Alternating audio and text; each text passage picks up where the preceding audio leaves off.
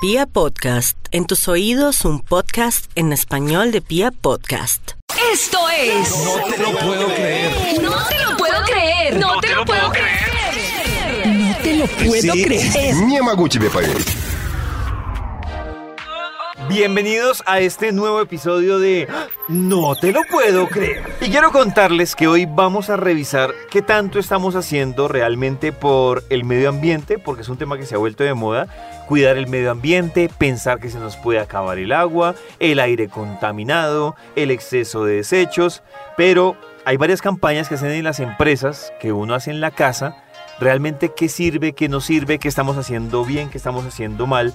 Por eso he invitado a un experto. Hoy nos acompaña Felipe Gómez. Él es gerente de proyectos de AMET Soluciones Ambientales, es ingeniero ambiental y sanitario. Y hoy, Felipe, en este episodio de ¡Ah! No te lo puedo creer, nos va a ayudar a resolver esa cantidad de dudas que yo sé que salen en torno a ese tema que sigue y está muy vigente.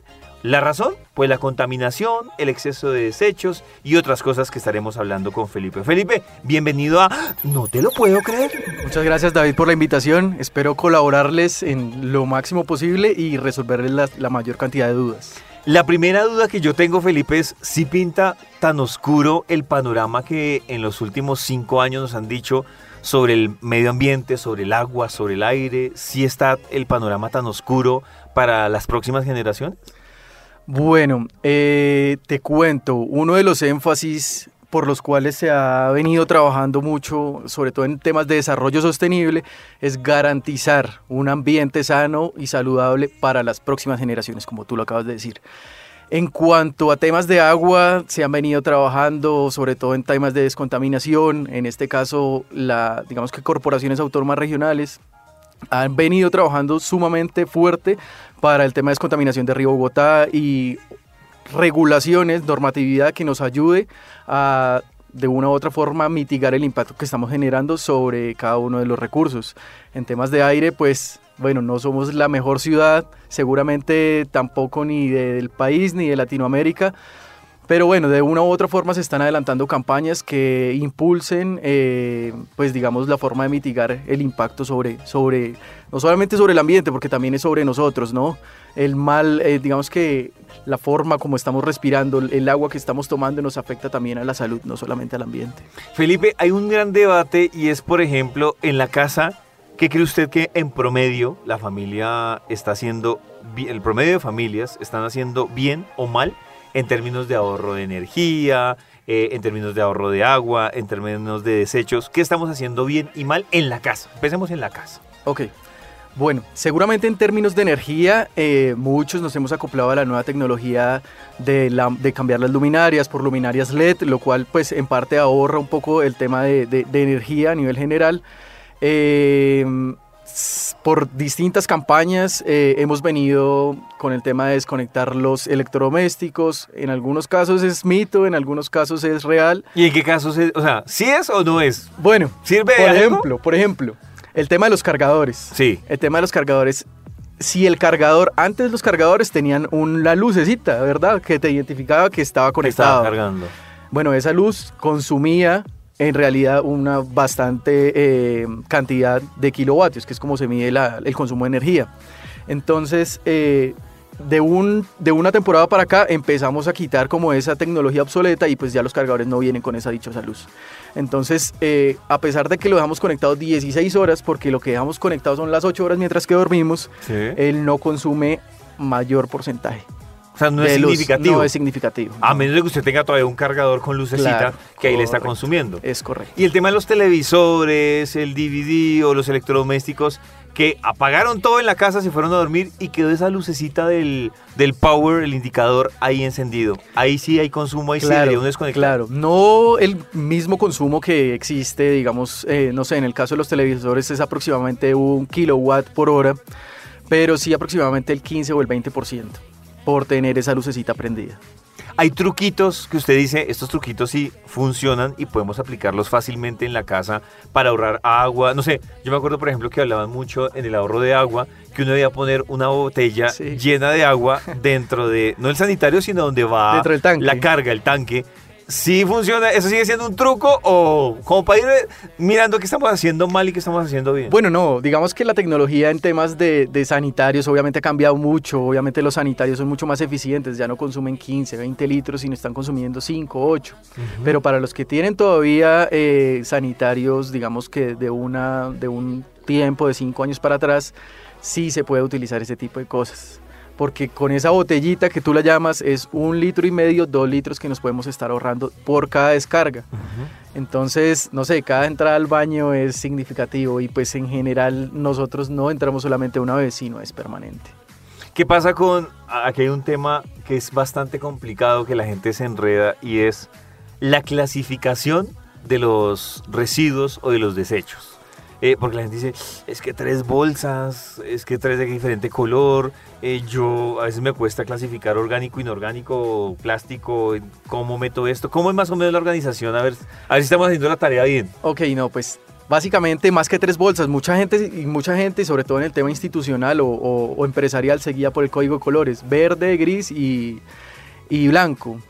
Pero pues no, nada, las cosas en la casa pues son diferentes, no, todo no toda la gente tiene acceso a ese tipo de canecas y demás. Entonces pues básicamente guiarse por dos colores, negro y blanco. Negro todo lo que sea desechos orgánicos o que te salgan de la cocina, ya sea, bueno, de pelar papas, de eh, hacer, no sé, cáscaras de jugo, etcétera, etcétera. Y en la bolsa blanca, todo lo que viene, viene siendo reciclable. Entonces, prácticamente manejamos dos bolsas. Lo reciclable vienen siendo botellas, papel, eh, bueno, madera, metales, etcétera. Entonces, prácticamente que eh, bien o mal tenemos eh, podemos aprovechar hasta un 80% o reciclar hasta un 80% de lo que estamos sacando. O sea que sí contribuye mucho uno en la casa a tener esas dos bolsitas, la negra de todo lo orgánico y, y, la otra que es lo de cartón, papel, bolsas, eso sí funciona. Claro, David, de hecho, bueno, digamos que como un dato, aproximadamente en Bogotá generamos unos 6 mil toneladas al día de residuos, lo cual es una cosa impresionante y aproximadamente de esos 6.000, solamente el 17% se está reciclando. Cosa que es impresionante porque todo lo que está haciendo, digamos, lo que podría ser reciclable se está yendo al relleno sanitario. Entonces, la idea de esto también es intentar cambiar la pirámide, intentar que el 70-80% sea el reciclable y el 20% sea el que se vaya para el relleno sanitario. Hay otro debate que siempre yo lo escucho y digo, bueno, usa esto, pero gasta esto y es el siguiente. Hay una campaña muy fuerte eh, que se ha convertido, por ejemplo, no use icopor, eh, no, digamos que el tema de no vasos plásticos, ni platos plásticos, ni nada de esto, sino todo como en el vaso que se pueda lavar, en el de vidrio. Pero ahí, ahí también escucho un debate que es, ¿qué es peor o qué es menos grave? ¿Los plásticos o usar todo lo que dicen del vaso reutilizable, el plato reutilizable, pero uno dice, pero se está gastando más agua. Y tengo que tratarla de todas formas. Claro, exactamente. Entonces aumenta el consumo, claro, disminuyo los residuos plásticos, pero aumento el consumo de agua porque finalmente tengo que lavarlos. Entonces, hay uno como, ¿cómo hace? E-, e-, ese dilema, ¿cómo termina? Bueno, pues igual, como tú lo dices, es de lado y lado, ¿no? Pero igual, en el tema lo que dice sobre todo de icopor y plástico, el, digamos que el impacto ambiental, a diferencia del agua que puede ser a mediano o corto plazo, en los plásticos y en los icopores es a largo plazo. Entonces estamos hablando no de eh, tres meses en tratar el agua o no sé, un mes menos, eh, a alcanzar 100 años en temas de plástico o mil años en temas de icopor. Entonces, pues el tema de degradación es el que digamos que manda la parada ahí. Y de una u otra forma, tratar los, eh, tratar los vertimientos o tratar el agua contaminada es un poco, digamos que más eh, rentable en temas económicos y pues ambientales también. Bien. Y hay otro tema que sale ahí a propósito en este episodio de ¡Ah! no te lo puedo creer y es unos residuos que uno se embolata y no sabe qué hacer que pueden ser atípicos. No sé si tú tienes ahí en el radar residuos que no son muy comunes, pero que la gente no diariamente está diciendo, ah, esto sí que va para la bolsa blanca. ¿Qué hace uno con esos residuos? No sé, te pongo un ejemplo, eh, y tú tendrás ahí muchos más, pero las pilas, por ejemplo. Sí, Sí, de hecho sí, pues hay algunos atípicos y unos normales que sacamos permanentemente que tampoco los estamos disponiendo de la mejor forma. Dentro de esos normales, por ejemplo, es el aceite usado. Ah, el aceite. ¿Yo qué hago con ese aceite usado? no lo, claro, dicen, no lo, no en el sifón, pero uno entonces uno coge un, tarrito, lo echa en el tarrito Y la pregunta es cuando se me llene el tarrito, ¿a dónde lo llevo? Sí, claro, no. Eh, al igual que, eh, digamos, en el caso de los medicamentos vencidos, en el caso de las pilas, en el caso de las llantas, que uno tampoco sabe Ujú. qué hacer con ese tipo de cosas. En el caso de, no sé, se te daña un computador, ¿qué haces con eso? Eh, por fortuna, la Secretaría de Ambiente está adelantando varios programas de postconsumo, se llaman. Ellos, pues, si quieren, pueden entrar ahí y, y- y en la página web y determinan cuál, cuál, hacia cuál enfoque se pueden ir. Y eh, ellos presentan algunos puntos en los cuales tú puedes ir a disponer esos tipos de residuos. Entonces, por ejemplo, lleno todas las pilas de un año, no sé, me pueden salir 15 pilas, eso no será mucho. Y voy al programa de pilas usadas y las dispongo según, los, según donde la secretaría haya dispuesto los puntos. De igual forma en el tema de los bombillos, uno no sabe qué hacer con los bombillos. Entonces, de igual forma, existen eh, varios programas de la Secretaría de Ambiente que impulsan este tipo de recolección para que ellos lo, lo dispongan o lo traten de la manera más eficiente. O sea que de los bombillos no debería mandarlos a la bolsa blanca. Claro que no, claro que no. Ni, ni, ni bombillos, ni residuos de aparatos eléctricos electrónicos, ni pilas, ni medicamentos, ni el aceite, ni nada. Todo eso iría a coordinarlo uno con... Pues uno puede entrar y mirar en la página web de la Secretaría, dicen dónde están los puntos y uno va sin ningún problema y los deposita. No te van a pedir ni, cédula ni absolutamente nada. solo puedes sería ir. depositarlos. Correcto. Ya. Y bueno, ¿qué pasa, por ejemplo? Uno tiene la clasificación de los depósitos, pero otra duda que surge es que estaba como la campaña de, sí, recicle la botella, pero usted tiene que lavar la botella y ahí sí reciclarla. Sí, es correcto. Si uno no hizo ese procedimiento, ¿no, hizo nada? lo que pasa es que queda contaminada la botella. Es igual, o sea, y pasa lo mismo que por ejemplo en el tema del atún. Yo tengo el atún y me queda con algunos residuos de, de comida, de comida pues de- del pescado como tal. Y el problema es que si no lo lavo, me queda contaminado. Entonces es preferible hacer el lavado de cada una de esas cosas y luego sí entregárselos a pues las personas que reciclan. Volviendo al tema del aceite, ¿uno también debe quedarse con el aceite finalmente? No, lo ¿También entrega, lleva? lo entrega. Ah, ¿también lo entrega? Sí, también lo puede entregar. ¿Qué es lo que pasa para entender un poco cuando yo el aceite lo boto por el sifón? Bueno, pues para contarles, normalmente nosotros eh, lo que hacemos es lo almacenamos en una botella y almacenamos, no sé, aproximadamente un litro, un litro y medio. Aproximadamente un litro, un litro y medio puede estar contaminando mil o mil quinientos litros de agua. Entonces, pues es realmente, eh, digamos que significativo y sí es de, de, de- de- pararle bastante atención. O sea que digamos que una campaña que se podría hacer, por ejemplo, en las empresas es tener un vaso propio o tener vasos que se puedan lavar en vez de tanto vaso plástico, tanto vaso desechable. Y hay otra cosa que sale, los mezcladores, que además existe una campaña muy fuerte eh, con el mezclador que termina siendo lo mismo que un Un pitillo. correcto. Yo, yo he visto algunos almacenes que han buscado la alternativa, que ahí va la otra duda, es que han reemplazado el mezclador y el pitillo plástico por una especie de mezclador de madera. Sí, de hecho, bueno, hay, hay dos cosas ahí, ¿no? Eh, en el tema de mezcladores, se está utilizando ahorita, yo he visto recientemente eh, varios emprendimientos que utilizan ese el mezclador, pero como si fuera galleta. Entonces te lo puedes comer finalmente una vez termines tu, Ah, tu mezclar, café o, o- claro. o lo que necesites. Entonces no estamos ni, me- ni contaminando con plásticos, ni, ni diga- digamos que generando ese impacto Sí. como tal con el tema de pitillos. Y entonces, ah, bueno, ahí contribuye también. Sí, correcto. ¿Y el de madera sí es válido o también es, Bueno, no. es pues relativo, no? Porque finalmente la, la, el- la madera viene del árbol. viene de algún recurso, de algún recurso Natural. natural. entonces no estamos haciendo prácticamente nada. La idea de eso es cerrar los ciclos, de que no esté yo generando más residuos, sino que de una u otra forma pueda cerrar el ciclo y ese uso que está que se está utilizando ahí para el para el mezclador termine ahí y O sea, no esa- siga su vida útil. E- digamos, Esa es no la siga clave. ¿Cómo cierro el ciclo para no seguir afectando? Porque Correcto. claro, dejo de usar el mezclador plástico para usar el de madera, pero estoy contribuyendo con el ciclo de la tala de árboles. Entonces, listo. ¿Qué pasa con esos productos? O si también ya la tecnología mejoró, cuando hablaban hace unos años de los productos que eran como en spray, que, que eran desodorantes, Aerosoles, aeros- aerosoles. los aerosoles.